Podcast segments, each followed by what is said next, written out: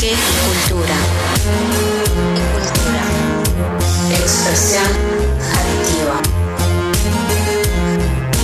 Activa.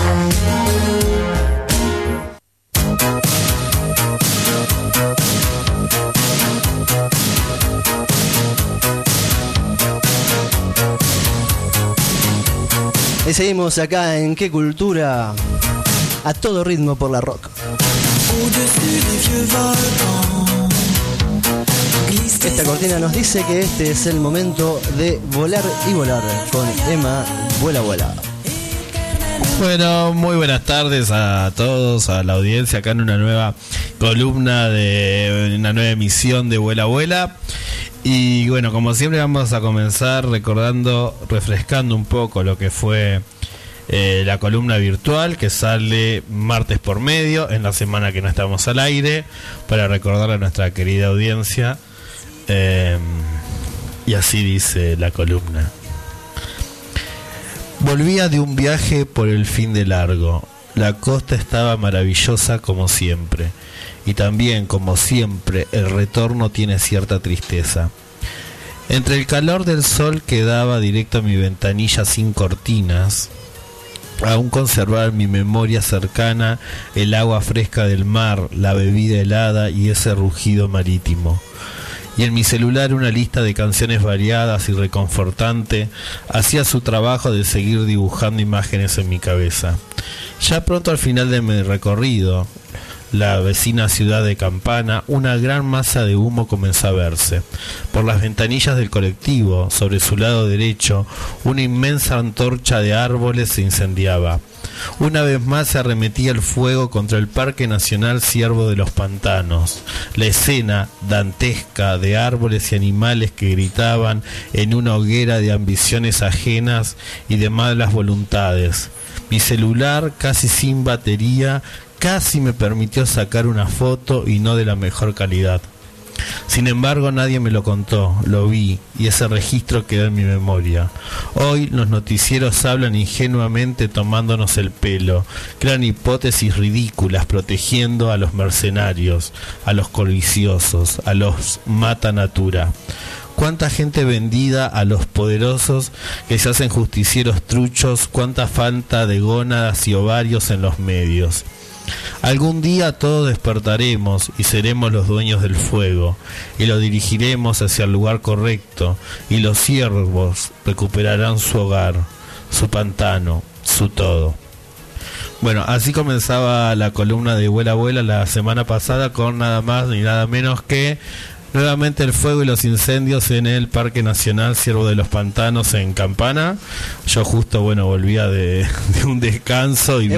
La foto igual eh, salió muy buena, o sea, justo dio una impresión increíble. Claro, porque imagínate que yo venía pensando en nada, eh, como cuando volvés, ¿no? O sea, si no estás manejando, obvio, no tiene el cartel en caso de incendio, o sea, es como y fue como naranja, fue como un resplandecer naranja tipo capítulo de Los Simpsons de Aurora Boreal de que todos recordamos.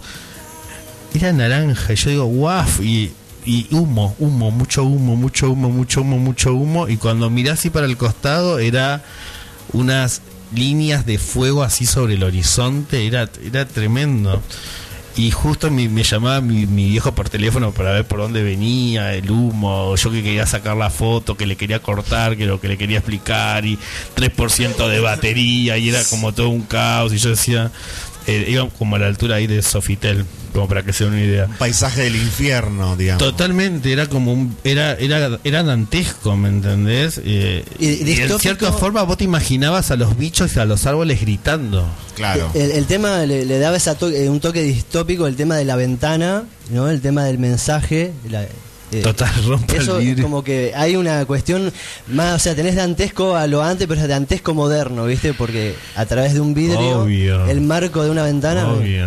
Aparte el vidrio cuando le da como un está bien no iba a pasar, pues íbamos a pasar por el incendio, pero decir, pero el vidrio cuando lo, pones al fuego que se craquela todo, que se era como, no, no fue horrible, chicos, la verdad fue muy feo, pero bueno, es la verdad y después fue como, eso fue el lunes, ¿no? Eh, que igual fue, bueno, todo el mundo lo supo, no, no, creo que haya nadie que no lo haya sabido.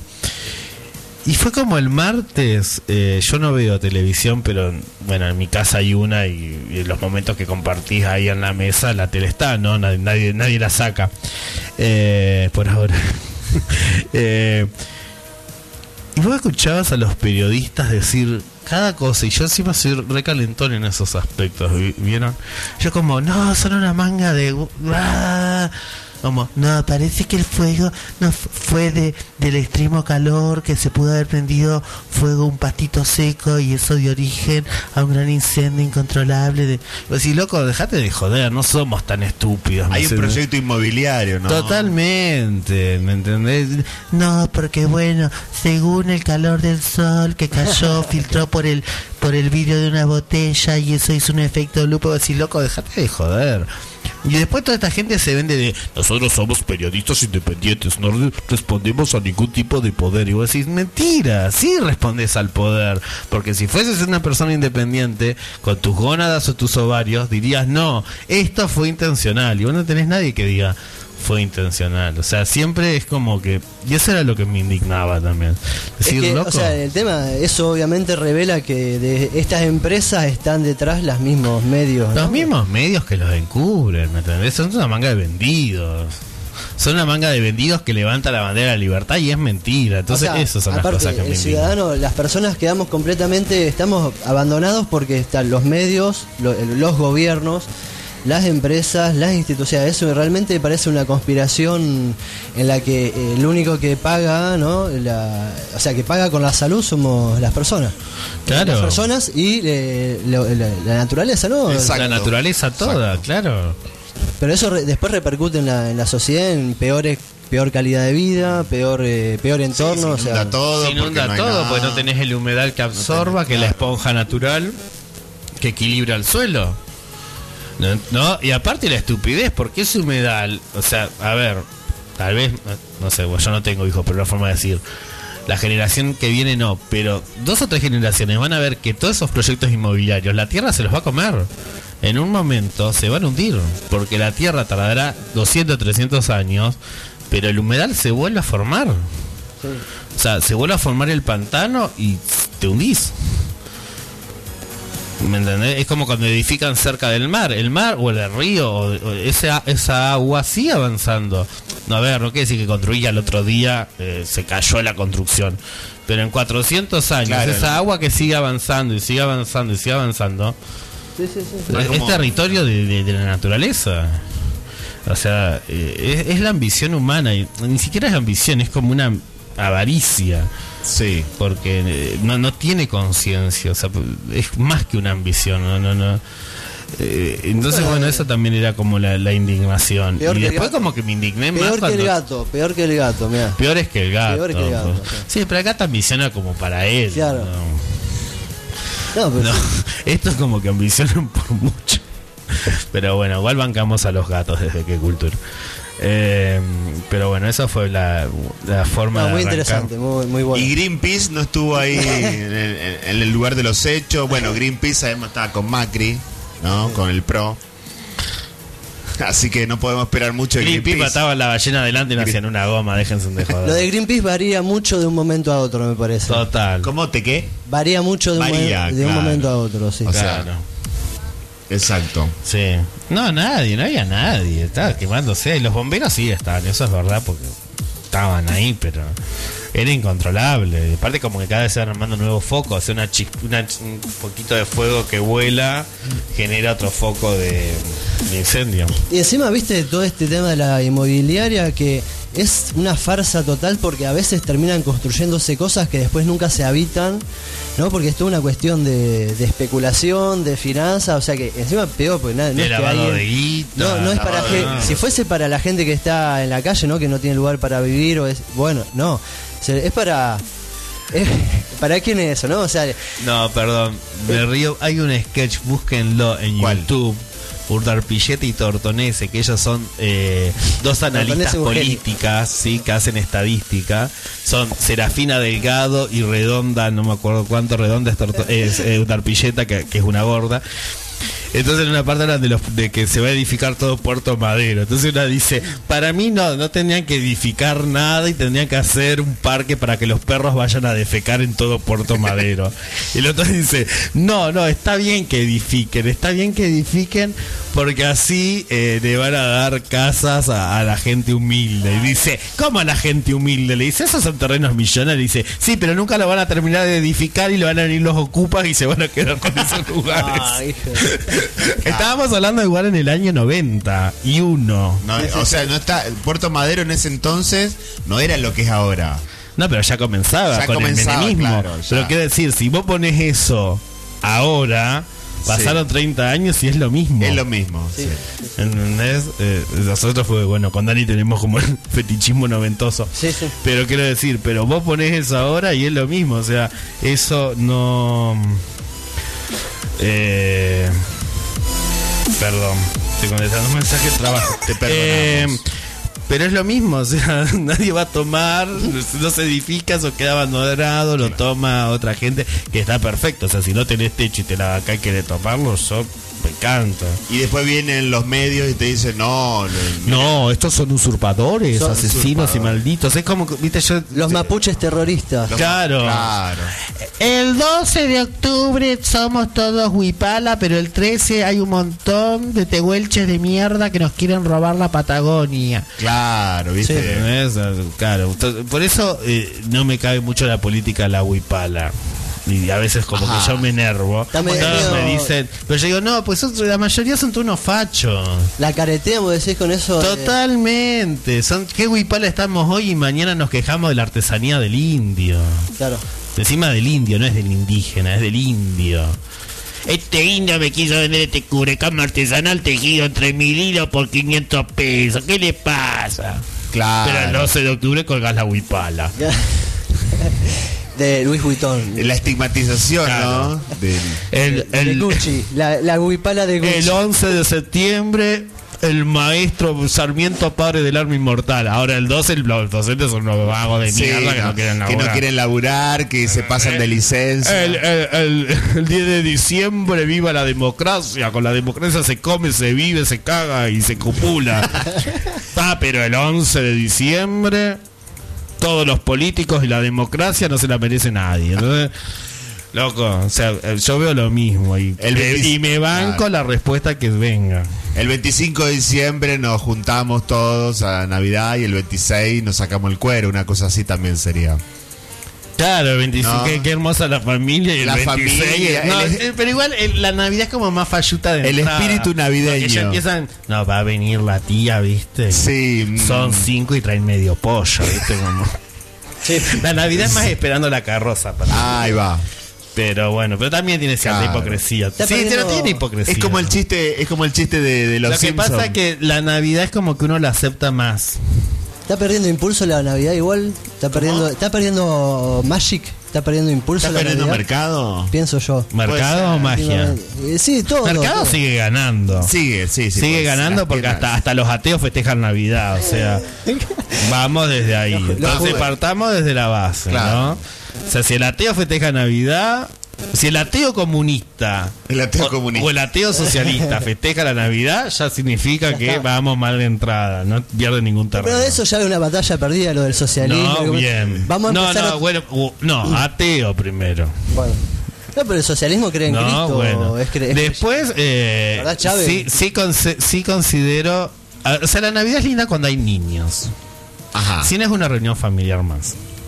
Los niños jugando en el patio tirando unos. Claro, esa ilusión de que esperan a Papá Noel. O sea, es Ah. linda la Navidad cuando hay niños. Ahora, cuando son todos losers de 40, ¿me entiendes? somos Claro. todos losers de 40, Claro. es como medio. El tío embebido que. No, bueno, pero puede ser un tiempo bebido divertido, qué sé Ajá, yo, qué sé que quiere karaoke, dice vamos a Que quiere karaoke, viste, que llora por la abuela muerta. Claro. ¿no? Pero- Cuando se arma el bailongo, está bueno. Tres de la mañana ahí bailando con los familiares. Claro. No, Es ya, es muy ya mi familia es ya no la aguanta hasta las 3 de la mañana. A mí me llama eso, la atención, eso, muy loco, gente que está preparada como un reloj a las 24 y se pone a llorar, ¿viste? Como, así, ¿viste? Claro. Sí, sí. Eh, sí, perdón, me colgué porque me, Se- justo se me están fue, escribiendo el trabajo. Baje- pero, pero claro, esa es la cuestión, ¿no? Pero igual, eh, Navidad es linda desde lo simbólico, igual, Sí. ¿no? La unión y el. el A mí me parece lindo, más allá de, de lo simbólico y todo, la reunión creo que es algo muy positivo, ¿no? La reunión entre personas, eh, más allá de, de todo, la- el juntarse, en reencontrarse por ahí con gente. Sí. Porque por ahí eh, muchas veces te encontrás con gente con eh, por ahí fa- familia, pariente con la que no vinculas tanto. Ese, bueno, hacer la celebración como reunión, creo que cualquier tipo de, de- celebración Sí, es bueno. sí, ¿no? sí, en eso estoy de acuerdo. Sí, sí, total. Bueno, Por pero ahí- esa es la esencia de la. Por ahí a veces la- se carga un poco con unos fetichismos, ¿no? Que, no sé, hoy en día está medio, me- estamos medio anti, ma- medio anti reunión familiar últimamente también, me parece. Eh, sí, pero, pero también A lo veo como- como una liberación. Sí, O sí. sea, el hecho de que eh, antes cargabas el mandato de, bueno, no soportamos al tío, pero bueno, en Navidad hay que invitarlo. Y ahora es como que todos dicen, bueno, no nos juntemos con, con el insoportable aquel, que, que quiero pasar la. Navidad tranquilo. El que- el que y eso, eso también me copa de, de- está bueno, sí. de- de la, no, de la no hipocresía. Cuando Eh, se o podría sea, todo estaba bueno. ¿no? es claro, o sea, vamos a festejar la Navidad simbólica y hermosa, pero con la gente que queremos compartirla. Exacto. Yo, por ejemplo, el año nuevo la pasé con mis amigos, fue genial. Buenísimo. Pero, mm, no sé yo. A mí me parece que está bueno también el, el hecho de, bueno, eh, Sí, una Navidad con amigos. Es re interesante también. Buenísimo, ¿no? A mí me parece genial. O un año nuevo con amigos. Eh, y también recuerdo una Navidad que solo éramos mi, ¿qué era, eh? mi, herma, mi hermana, mi, ma- mi mamá embarazada y yo éramos los, los ahí. Éramos re poquitos en la mesa, pero fue genial, la pasamos re divertido. Era, era chico, ¿no? disfrutar el momento, ¿no? Es Sí, fue, qué sé yo, era lindo también. A veces no necesitas, no necesitas la mesa larga, llena Claro. de gente, puede ser cinco. Tres ya son multitud, ¿viste? Y los que cumplen año el 25 o el Uh, eso 26 por pensaba ejemplo, o el vez. 24, ponele qué quilombo eso, ¿no? Porque ¿quién te Olvídate, trae? hago joda el 26. ¿Quién te- 24, 25, 26, Uvasal, claro. 26. Como Belén Sokol que cumple año el 6 de, mm, de enero, entonces le dice, bueno, el regalo de Reyes también es regalo de cumpleaños. Y eso, ah, eso es un garrón. eso es una estafa. Es una Eso es una estafa, la verdad, a Belén Sokol yo le quiero decir, no, no puede ser. Regalo de cumpleaños más regalo de Reyes, ¿no? Lo mismo, vos cumplís 25, no, regalo de Papá Noel más regalo de cumpleaños. Claro, claro. Si no, no estamos siendo justos. No, no. Por ahí para los niños se les hace más difícil la etapa en que sí, se tienen que bancar que van a tener el regalo simplificado, ¿no? En el regalo. Claro, ¿no? Ahí- Bueno, por suerte yo no cumplo en esa fecha, así a que mí me tocó, mira, una que es, que, que es- a mí yo la disfruté porque yo soy, eh, yo soy, me divierto ya sentado, no, no soy una persona aburrida, ¿viste? Pero una vez tuve que pasar año nuevo eh, laburando en TZ allá a dos cuadras del río, este, solo, solo, solo. Pero la pasé muy bien, incluso pasaron bueno, amigos, era de seguridad, ¿viste? Estaba haciendo un trabajo y pasaron compañeros, brindamos ahí en medio, el barco se puso a tocar la, la bocina y, y fue muy, muy, eh, muy inspirador porque estaba ahí en el medio, en esa jungla de contenedores, autos, Claro, eh, y c- cero naturaleza, cero sociedad, una- fue una cosa muy, eh, muy rara, ¿no? Pero estuvo lindo, pues imagínate la noche, después el río, siempre se armó una atmósfera rara, pero esa fue una experiencia interesante. Sí, se suelen recordar, ¿no?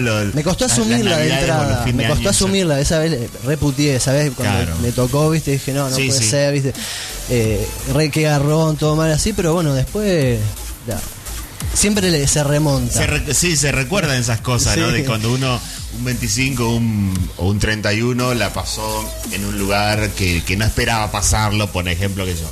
Alguno que va de viaje se le quedó el auto y tuvo que pasar el, el 31 en un pueblo que no conocía y bueno, ponerle, ¿no? Esa, eh, como con- insólita, ¿no? Esa, Sí, sí, Como en vez de estar festejando, bueno, estoy haciendo otra cosa. estoy haciendo todavía. Bueno, pobre los, los que trabajan ese, en ese horario, ¿no? Como ca- pasó acá a Dani. ¿No? ¿Vos ¿Has Claro. tenido navidades o fin de año insólito, Emma? ¿Te- No, te me pasó pasado? una vez. Siempre le pasó algo. ¿Qué pasó? No, me pasó una vez. Entonces, que es cierto. Suena medio humor negro, pero es cierto. Te abducieron. No, no, no, me encantaría, pero no. Eh, Me encantaría algún día que me Te anduzca el platillo. y te lleven a otros planos. Sí, o que me hagan la autopsia, viste, que Ah. te hacen y, y- y supuestamente quedas con los chips extraterrestres. Bueno, eso me coparía. Pero bueno, yo no soy una persona muy convencional. Pero un 31 de no recuerdo qué año, yo era joven, muy joven, joven. sí. Eh, estaba falleciendo la hermana de mi abuelo en Santa Fe y mi abuelo quería irse para allá, entonces mi tío, que lo llevaba a mis abuelos, eh, me acuerdo que íbamos y veníamos en el día a Santa Fe, a, a un poco más de venado tuerto.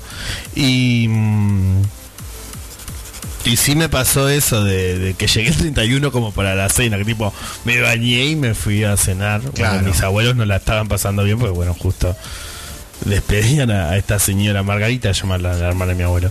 Pero mm, lo loco de ese viaje, primero que en la ruta no venía ni el loro. Y que veíamos a lo lejos cómo se formaban las lluvias y los arcoíris. Desde que de los cohetes. De la. No, no, era temprano de- en la ruta, porque Ah, era un día ruta. nublado, entonces vos veías como que, no sé, a 5 kilómetros estaba la lluvia y el arco iris arriba. Claro. Mira, interesante. Estaba re bueno eso. Y me acuerdo sí de todos los camiones parados, pues los camiones era tipo, bueno, me, me engancharon acá, me quedo acá a pasar el 31. Pero eso sí me acuerdo. Después no, no, no tuve así como cosas re, Insólitas, digamos. locas. No, no, no. A mí me, No. me llama la No, atención. o no recuerdo ahora, pero no. Claro.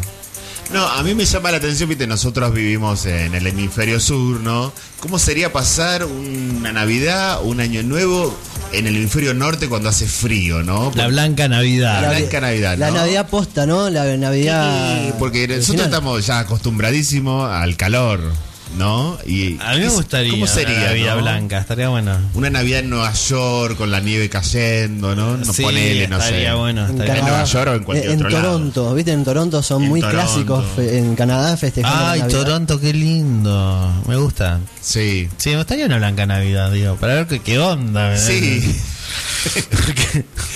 Acá en la Navidad 70 grados a la sombra, comiendo unas cosas re calóricas del norte que vos decís, loco, todo bien con la mesa Comemos- dulce, pero ¿por qué no hay helado? En la mesa tradicional, no, hay un budín de 70.000 calorías, un pan dulce con una fruta brillantada incomible, garrapiñada con 50 grados, que la gota más chica, más grande que la garrapiñada, y vos decís, loco. Y ¿por sin qué? embargo le, le entramos a todo eso. Yo, Sí, yo- sí. No, ya puedo hace años que compro helado para.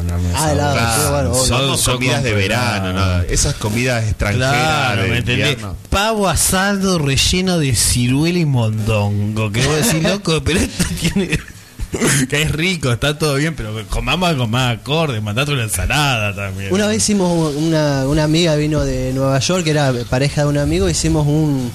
eh, y celebramos, eh, ¿cómo es? El Día de Acción de Gracia. Ah, el día de Ah, acción de sí. gracias. 27 de noviembre haciendo Claro. un pavo, es todo el día, se hace el pavo como 12 Ese horas. lleva mucha cocción, El el calor que pasamos ahí, más claro, Pero es me- riquísimo. Es riquísimo todo, pero En verdad igual es de acuerdo, eh, es muy seca la carne, es como que siempre tenés que hacer alguna salsita o adobarlo porque es... Sí, sí, es todo el ritual, incluso después durante la comida, viste, decirle una, algo bueno, todas Eh, las sí, cosas. es re lindo el rito. Pero bueno, Sí. en- eh, yo me imagino allá, eh, yo la, la sufrí bastante en un momento, ya no aguantábamos más, viste, ahí con, con el pavo en, en el horno, todo un... un Sí, encima el pavo que lleva, creo que 14 horas de cocción. 14 horas de cocción. Claro, no es como el pollo que un rato. Claro. Es como- pavo. Es como la masa madre que lleva una- un- todo un trabajo, puede ser una cosa así. ¿Vos conocés el tema de la masa madre? No, no, no. Mi madre es una masa. No. Vamos, chicos, vamos con un temita, Vamos. Dale, dale, dale. Eh, con un temita y volvemos ahora, y seguimos con Vuela Abuela, dale. Sí, sí.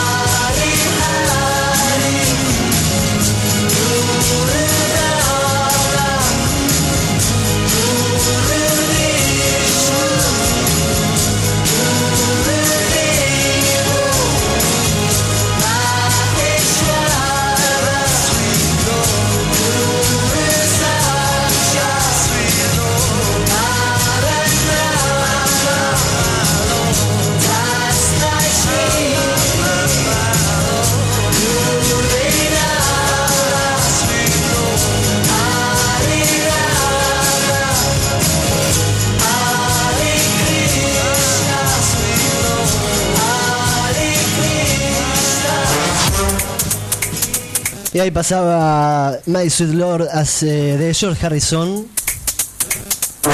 Hacemos como la bola. Aleluya, como dice. Aleluya.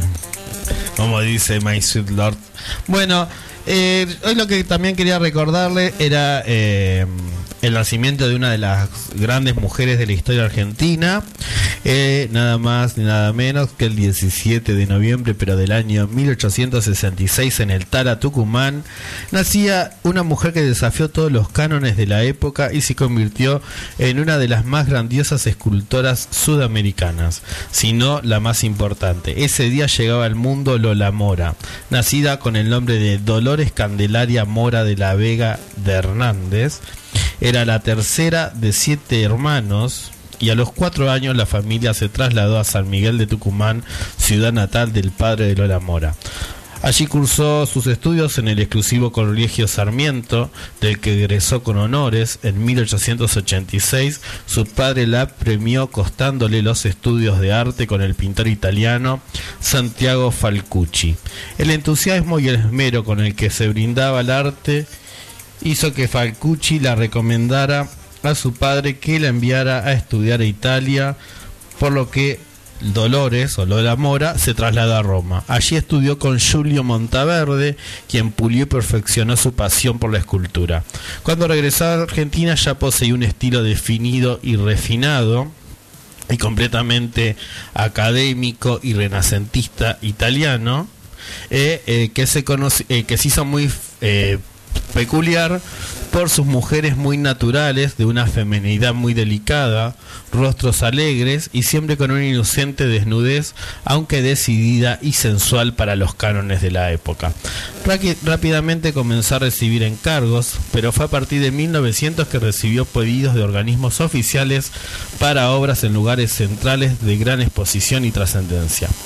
La mayoría eran en el interior del país, como las de Tucumán, eh, como las obras que se le encargaron en el Tucumán, los bajos relieves de la, de la Casa de la Independencia, el monumento a Juan Bautista Alberti y la Estatua de la Libertad, y las, y las que se le encargaron en Salta, que fueron la estatua del doctor Facundo Subiria y la batalla de Salta. En Jujuy se le encargaron los leones, la justicia, el progreso, la paz y la libertad. Y además eh, contribuyó en Rosario para el monumento a la bandera. Eh, sin embargo, su mayor y más trascendente obra fue la conocida Fuente desde las Nereidas de 1903, encargado por el gobierno de la ciudad de Buenos Aires. Tuvo su primer emplazamiento frente a la Casa Rosada, pero por protestas de las ligas moralistas de 1900, un montón de señoras pacatas y resentidas no podían resistir que cuerpos de mujeres bellísimas y desnudas estuvieran en un emplazamiento tan expuesto. Por ello fue trasladada al último lugar de Buenos Aires, nada más ni nada menos que la Costanera Sur, eh, que en ese momento tenía un acceso casi imposible.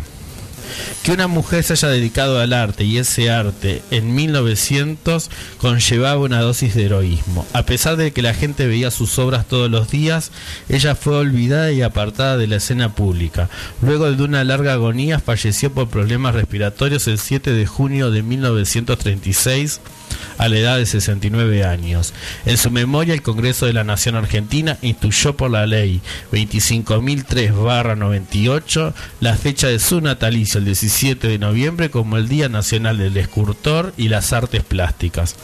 Bueno, eh, justamente esto, bueno, lo leí, pero también quería hablar un poco de Lola Mora, que eh, fue una figura también muy controversial por su amistad con Roca.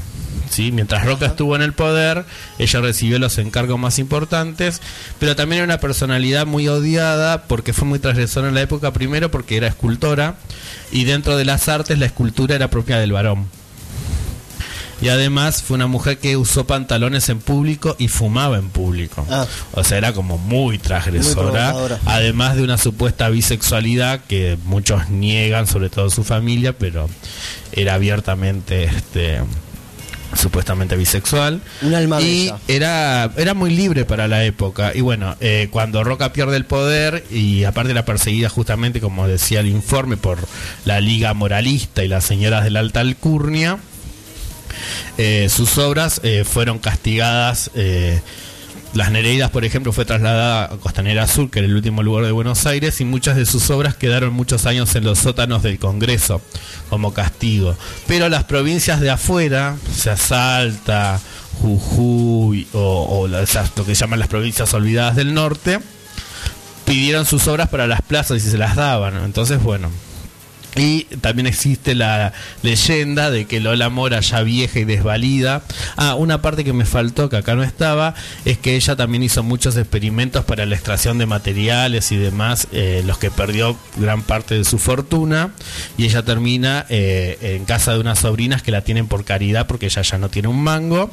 Y la leyenda que contaba hoy de Lola Mora es que ella salía todos los días con un pañuelito a lustrar a las Nereidas y, y se preocupaba cuando llovía porque decía que, el- que la lluvia le iba a hacer mal a sus nenas, que era justamente la escultura de las Nereidas y ella iba con un pañuelito todas las noches a, a limpiarlas, que no, que no tuvieran algas, ni verdín, ni nada. Claro. Este, bueno, un personaje Interesante. fa- fabuloso. Lola Mora para mí es como una, una gran, gran escultora. Muchos la critican porque, bueno, mientras todos se dedican a la vanguardia, ella sigue con, con el academicismo, pero para mí fue maravillosa. Bueno, eh, cambiando de tema, eh, quería recordar también, bueno, que hacía 61 años fallecía el rey de Hollywood, Clark Gable, que solo tenía 59 años en el momento de su fallecimiento, el 16 de noviembre de 1960.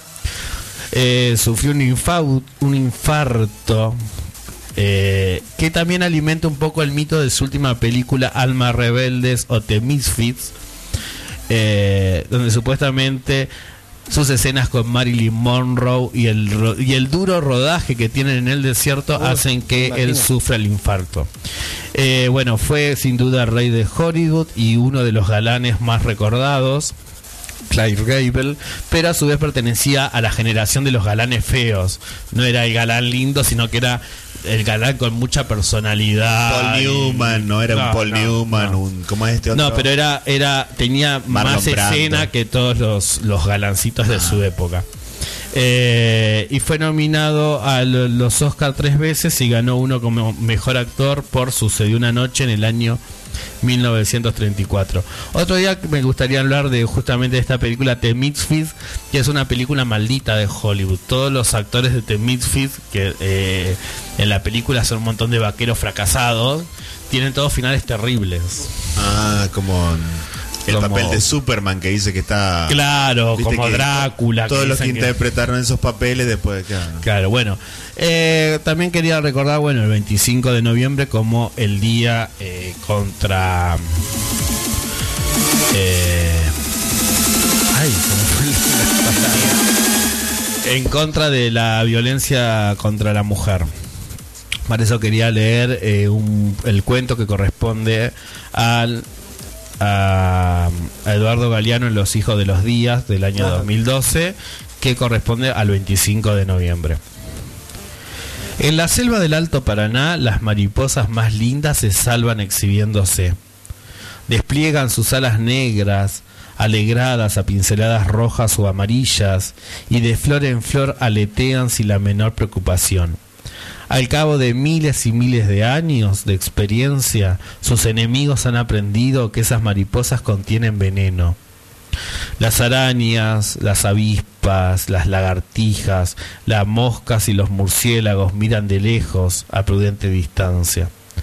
El 25 de noviembre de 1960, tres militantes contra la dictadura del generalísimo Trujillo fueron apaleadas y arrojadas a un abismo en la República Dominicana. Eran las hermanas Mirabal, eran las más lindas, las llamaban las mariposas. En su memoria, en memoria de su belleza incomible, hoy es el Día Mundial contra la Violencia Doméstica, o sea, contra la violencia de los trujillitos que ejercen la dictadura dentro de cada casa. Eduardo Galeano en Los Hijos de los Días, año 2012. Bueno, y recordar que la violencia doméstica o la violencia de género sigue latente hasta el día de hoy. Este, un poco más expuesta, pero no deja de ser este no deja de ser solucionada. Eh, bueno, también recordar, bueno, el 24 de noviembre de 1948 se estrenaba hace 73 años eh, una de las grandes películas europeas de la historia llamada Ladrón de bicicleta de Vittorio de Sica. No sé si la vieron alguna vez. Yo la vi, yo la vi muy buena. Es muy buena. Eh, con un guion escrito por Sera Sabatini y un grupo grande de escritores a partir de una novela autobiográfica de Luigi Bartolini, cuyo espíritu no es el de la película. Eh, utilizando actores no profesionales y rodado en las calles de Roma, De Sica logra un ejemplo perfecto del neorrealismo italiano en su capacidad de denuncia y de estremecimiento de los espectadores. La película fue un rotundo éxito local e internacional y obtuvo el premio Oscar honorífico, el Globo Hora y el BATFA a la mejor película de lengua extranjera. Eh, bueno, no sé si, bueno, el ladrón de bicicleta es bellísima y bueno, pertenece Sí. al neorrealismo italiano donde justamente los actores no eran profesionales, eran gente común actuando. Ahí se ve en la película como It- eh, Italia, que había sufrido la, la Segunda Claro. Guerra Mundial, se estaba reconstruyendo. ¿no? Claro, eso es el neorrealismo. Eh, eh, y por eso creo que utilizó actores, puede ser. claro, porque no había, no no estaban- había actores, no había nada. estaban muertos o estaban. no sé. Claro, entonces como querían un cine más social usaban eh, aficionados. Y, Y, y- siempre las películas son como muy sociales, justamente. El ladrón de bicicleta le roban la bicicleta que es un medio de trabajo. Eh, igual no queremos hacer spoiler, como dicen ahora, pero es muy linda. Muy linda película. Bueno, y para algo un poco más divertido, el 24 de noviembre nacía hace muchos años nada más ni nada menos que Henry Mary Raymond de Toulouse-Lautrec el gran pintor francés que todos conocemos simplemente como Toulouse-Lautrec. Pintor, dibujante, cartelista, bohemio, de un metro cincuenta y dos de altura, minusválido, alcohólico, ave nocturna, provocador, díscolo depresivo y sifilítico. Bueno, es, esto, esto es nada menos que la presentación que le hacía de ¿Es, sí mismo. ¿Es un prontuario o es la vida? ¿Cómo Eh, es eso? Claro, bueno, fue una... eh, ahora Un voy a hablar... ¿eh? Es un cóctel. Es un cóctel. Bueno, eh, aristócrata primogénito de una familia de linaje muy antiguo que vivía en el castillo de Vox, en Avi, en Albi, perdón, quedó enmarcado por la consa- consanguinidad de sus padres que eran primos. En circunstancia que era tradicional en la familia, le produjo un cuerpo deforme que solo encontró consuelo en el submundo de las prostitutas y cabaretistas que frecuentó, pintó y amó. Ese fue este fue amor por la noche parisina, a la vez burguesa y bohemia, que le convirtió en uno de los mejores artistas de la pintura moderna francesa. Bueno, justamente Henry Toulouse-Lautrec, este pintor, era eh, tenía un problema en las piernas, entonces era muy chiquitito, tenía como un torso normal y piernas muy Ah. cortitas. Pero como era de la clase muy alta y a él le gustaba mucho la vida, se fue a vivir al Moulin Rouge. ¿no? El, el- el esplendor del Moulin Rouge en el siglo XIX. Y bueno, se hizo amigo de todas las prostitutas, las caraba- las, las, cara- las Cabaret- cabareteras, cabarete. digamos. eh, y los músicos y todo, y fue el padre del diseño gráfico, del Mirá. cartel. El- sus pinturas, muchos primeros- eran carteles de él. Los primeros diseños gráficos Fueron hechos fueron por un, por este señor Toulouse-Lautrec. eh, como que un era turista, podríamos decir. un- Total, un total, to- Aparte era un performer, el tipo ap- aparecía en escena con kimonos y sombrilla y una boa de pluma y un turbante recitando Claro. poesía, o sea, era como un canto a la vida. Y además eh, en esa época París, ¿no? Era como... París era una fiesta. Era una fiesta, como dice. Claro, pero fíjate que el tipo en vez de quedarse ahí como, ay, yo pobre, se fue a vivir la vida y a, y a Claro. disfrutarla, bueno, y hizo los retratos de las grandes eh, actrices y, y también prostitutas de, de Moulin Rouge, entre ellas Le Goulet, que era un personaje del Moulin Rouge, que era una gorda rubia. La Goulet significa la gorda la glotona, porque la gracia de Le Goulet es que le sacaba el trago a los clientes y hacía fondo blanco. O estaban fumando y le sacaba el cigarrillo y se lo fumaba de una pitada. Entonces era por eso, como era muy voluptuosa, le decían eh, Le Goulet, Claro, la el, el Moulin Rouge, digamos, cuna del Eh, libertinaje. entonces, total. Y de la intelectualidad también, y del arte. Bien. Eh, el arte de los El lado erótico de lo El intelectual, arte, ¿no? De claro. los ¿Y no, no andaba Baudelaire por ahí? Ponele. Ah, claro, claro. Pero no sé si era amigo de Henry. Era más amigo de. mm, Ay, del otro. De Courbet. Courbet. O sea, el Moulin Rouge era como Estudio 54 de Nueva York, una cosa, o no sé. Nah, ¿No? nah, Era, como anexo fantasma de Sartre. Alexo Fantasma. Bueno, eh, después. No sabía. eh, paren, paren. Entonces, bueno, eh, él pinta a todos estos personajes. Después hay un negro que actúa que se llama Chocolat, que él, él lo pinta también. A Jane Abril, que es, fue la gran actriz del Moulin Rouge. La, la casa de burlesque. La casa Claro, era como la casa de burlesque de Homero, de los Claro. Simpsons. Eh, Jane Abril, que fue bueno su gran musa y una de sus grandes amigas, eh, que eh, dieron la película Moulin Rouge. No, no la vi. Bueno, el personaje de Nicole Kidman está basado en Jane Abril, que fue la, la bailarina de los Cancan, la que levantaba la pierna con. que siempre usaba como un gorrito rojo. Bueno, eso era para recordar al gran Henry Toulouse-Lautrec. Eh, Eh, nació o que un día como 25, nació en 25 de 24 de noviembre. 24 de noviembre. bien. 24 de noviembre, no recuerdo de qué año, pero bueno. Ponele 1800. Sí, fines del siglo XIX. Eh, bueno, como para ir cerrando, el 28 de noviembre, pero del 2014, acá estamos más actualizados. Claro.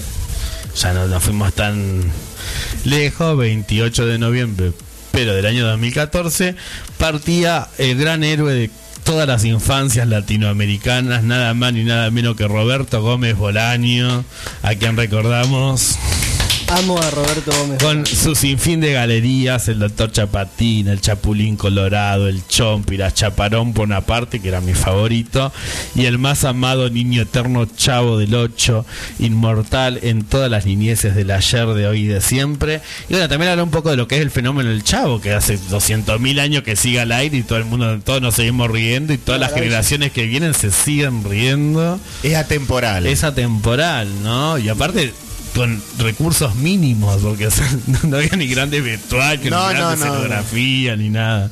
Igual a mí me mataba el chaparrón Bonaparte. Chaparrón Bonaparte y el otro Y Lucas Luca- Tañeda. Lucas Tañeda. Sí, sí. Eran para mí la cosa Dígame más... licenciado, Dígame licenciado. Hay datos, Licenciado, gracias, muchas gracias. Sí. hay algunos datos muy curiosos, no sé si vos lo tenés ahí, sobre Chespirito, sobre Cuéntelos, cuéntelos. que...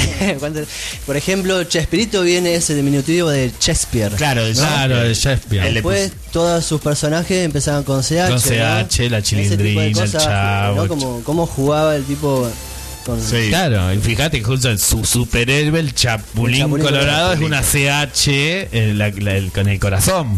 Sí. Vos No. contabas la otra vez algo sobre la casa del chavo que en realidad nunca se... Me pareció, no sé quién... Ah, me, me- lo conté una vez, claro, que nunca aparece la nunca casa aparece del la casa. chavo. Él es del 8. Él es del 8 y después cuando él se muda al canal 8, él dice que su departamento es el número 8, pero que nunca aparece en la, en la Claro. tira y que el barril es supuestamente su escondite secreto, aunque todos lo saben, porque él lo cría una señora. Ah, Claro. o como una nodriza, pero que tampoco nunca aparece en la serie. Y también muchos tenían la teoría de que en realidad el chavo era el hijo extramatrimonial de Don Ramón. Ah, mira. Eh, después de ser lo desmintió, pero muchos creían que era como el hijo extramatrimonial de Don Ramón. Y pues por eso Don Ramón le pegaba o se tomaba como atribuciones con, De padre, con, con el chavo. Bueno, después también cuando Chespirito eh, quiso cerrar el ciclo del chavo, él quería que el chavo muriera. eh, en el último capítulo él moría Ah, mira. salvando un nenito de la calle de ser atropellado, como que el chavo lo empujaba y lo chocaban a él y él moría. Y claro, y una de las hijas de Chespirito le dijo que no porque no, No. podía terminar de esa forma. Haciendo honor al nombre ye- shakespeariano, Claro, era un final Shakespeareano total. Pero bueno, el bueno, su hija le recomendó que no porque era como. eh, no, no tenía nada que ver con lo que era el chavo. Pero Claro. viste que los mexicanos tienen algo también shakespeariano, tiene todo ese drama que después se vio reflejado en los, los actores mismos de- del chavo, ¿no? De todo eso, que se pelearon entre ellos. Sí, después hubo Eh, quilombo ahí Se hicieron se- series, se peleaban por los personajes, todo, con un dramatismo propio de, de, de- de un drama. ¿no? De- Claro, claro. Pues primero es Kiko que le reclama que Kiko es una invención de él y Chespirito le dice que no. Después Entonces él Ramón se se va él se va y, y, y todos sus personajes son Kiko con otros nombres, Federico. Claro. o- Creo o- que se va a Venezuela a hacer un programa con Claro. Don Ramón. Después Don Ramón lo sigue. Con lo cual el chavo ya estaba terminado porque en realidad el, el- el sentido del chavo es Don Ramón. Don. Ramón es la unión de Claro. todos los personajes. Eh, después, bueno, él vuelve, pero después se pelea con la chilindrina. La chilindrina es la única que, que le gana el juicio porque ella después se queda con el personaje de la chilindrina. Mira. Porque vos tenés creo que 40 años para renovar el personaje.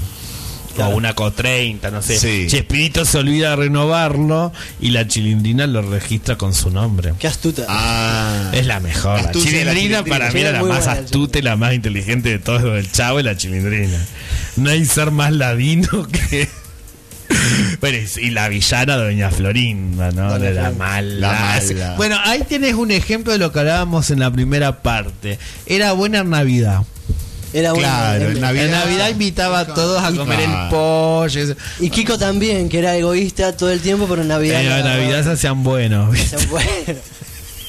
Un día, que y que Pero eso es, ¿sabes qué? El miedo al infierno. Totalmente. Hay que aprender a ser bueno sin, sin, sin el temor al Tratar miedo. de pagar al todos los al pecados y ser generoso eh, de forma sipeada, ¿viste? Así, compactada para se- ganarse el pasaje eh, al cielo, Al ¿no? cielo, claro.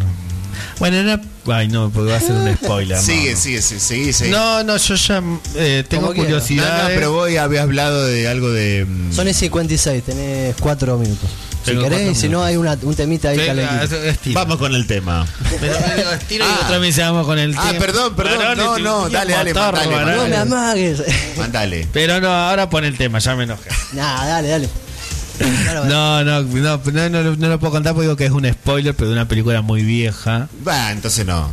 ¿Lo- lo No cuento cuenta. o no? Contá, Sí, sí, contá, sí, sí, sí. sí. Bueno, el- justamente como hablábamos hoy, que hablábamos del ladrón de bicicleta, Victoria de Sica tiene una película muy importante que se llama Milagro en Milán. Es re linda. Un día vamos a juntarnos a verla, yo la tengo. Dale. El Milagro en Milán eh, comienza, lo cuento así como muy rápido. Es una viejita que tiene una quinta, en un repollo encuentra un bebé y lo cría, pero al bebé lo cría diciéndole que el mundo es un lugar maravilloso y que él siempre tiene que hacer el bien. Claro. Entonces, bueno, él se cría así, la viejita se muere, él se va a un orfanato, sale a los 18, esa parte del orfanato no está, y él es como re bueno, pero no es el típico héroe alto, rubio, y con el... Es un enanito así, con, con una valijita. Entonces él va caminando por Milán, por la ciudad, y uno le roba la valija. Entonces lo corre y le dice, disculpe, usted se llevó mi valija, le dice. Entonces dice, yo siempre soñé con tener una valija. Entonces él saca las tres ropitas que tiene y el retrato de la viejita y se la regala. Que siempre es bueno. Entonces le dice por favor que le diga dónde puede pasar la noche. Y este hombre le invita a su casa, ¿no? El- el ladrón de la valija, digamos. La- el hombre este vive en una villa miseria de posguerra y la casa es un caño de agua gigante, que es solo eso con una cortina. Claro, Y bueno, y se queda, y él se, y Toto se queda a vivir en esa villa y les enseña a hacer casitas cuadradas. Entonces le hace casitas a todos, con la ayuda de todos, ¿no? Toto el protagonista. Y las calles se llaman 2x2, 4, 3x3, 9, 4 por Entonces ellos van aprendiendo las tablas. Cuestión que se enteran que en esa tierra hay petróleo y, la- y los ricos hacen un desalojo de todos los, estos cirujas, ¿no? Sí, sí, sí.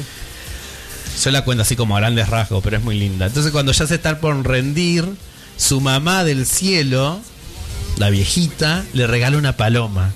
Y la paloma comienza a cumplir milagros. Todos tienen derecho a un milagro o un deseo. Y él se los va dando. Bueno, sobre el final de la película, eh, que ellos ya van a ir presos porque pasan un montón de situaciones, eh, está el domo de Milán y, el, y Toto dice, todos busquen escobas, busquen, están barriendo, ¿no? Los barrenderos en Milán. Barriendo dice, todos busquen escobas, todos busquen escobas. Y se suben a escobas y las escobas empiezan a volar. Ajá. Empiezan a volar, empiezan a volar y la película termina diciendo, ellos fueron a un lugar donde buenos días quiere decir realmente buenos días. O sea, se fueron al cielo. Qué lindo. ¿no? Este, pero sin la amenaza del infierno. Sin amenaza del claro. o infierno. sea, sí. él es bueno porque es bueno. Claro, claro. Ah, y, y- y esa frase es porque cuando él sale del orfanato, a todo el mundo que se cruza le dice buenos días. Que tenga buenos días. Ahí va. Y la gente se lo que dice, ¿por qué me dice buenos días si yo a usted no lo conozco? y él dice, porque quiero que tenga un buen día. Qué interesante. Milagro en Milán. Milagro en Bueno, Milán, vamos hermosa ver, película del neorrealismo italiano en blanco y negro de gran Franco, no, Franco Sefirelli, no, Vittorio de Sica, Vittorio perdón. de Sica. Vittorio de Sica y con esto nos vamos volando hacia un lugar donde realmente buenos días quiere decir buenos días. Esto ha sido Vuela, Vuela por hoy.